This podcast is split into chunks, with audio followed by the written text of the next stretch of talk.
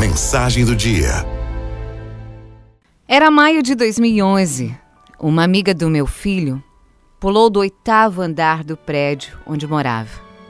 Era uma adolescente, tinha acabado de almoçar, estava com o uniforme do colégio e a mochila nas costas, o que indicava que ela iria voltar para a escola à tarde, pois nas quartas e sextas eles tinham aula o dia todo. Foi um choque para todo mundo. E aí vem a pergunta: por quê? Ela tinha apenas 15 anos. Que problemas uma menina de 15 anos pode ter para explicar uma atitude dessas? Eu fiz essa pergunta para o meu filho e a resposta me deixou chocada. Meu filho me disse assim: Mãe, eu acho que era falta de colo. Eu questionei: Como assim, meu filho? E aí ele me disse: Hoje em dia, mãe, os pais trabalham de manhã até a noite para dar aos filhos tudo aquilo que nunca tiveram. E na maioria das vezes estão conseguindo. Eles estão dando um estudo no melhor colégio, curso de idiomas, dinheiro para gastar no shopping, um computador de última geração para o filho ficar enfiado em casa durante o pouco tempo livre que sobra, roupa, tênis, celular, tudo bem caro e sempre cobrando da gente boas notas, porque, claro, estão investindo na gente. Na maioria das vezes, os pais não têm mais tempo para os filhos. Não conversam mais, não fazem um carinho. Meu filho fez uma pausa. Eu estava boquiaberta com o que ele acabara de me falar.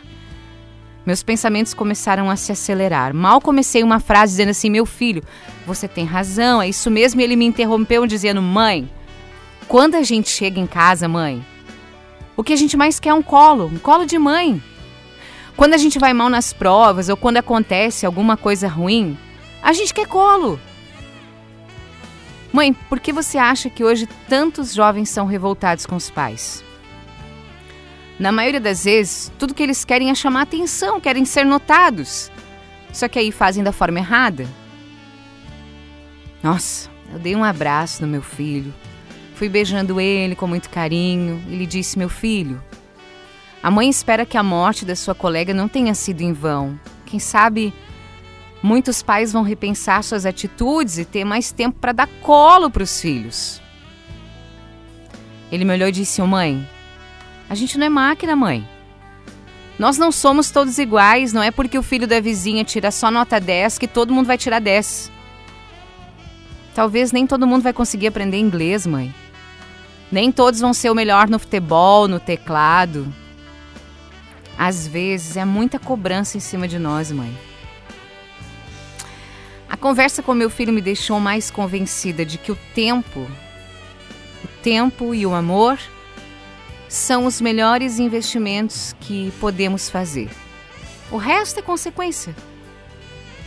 Nada é mais importante para a felicidade dos nossos filhos que a nossa presença.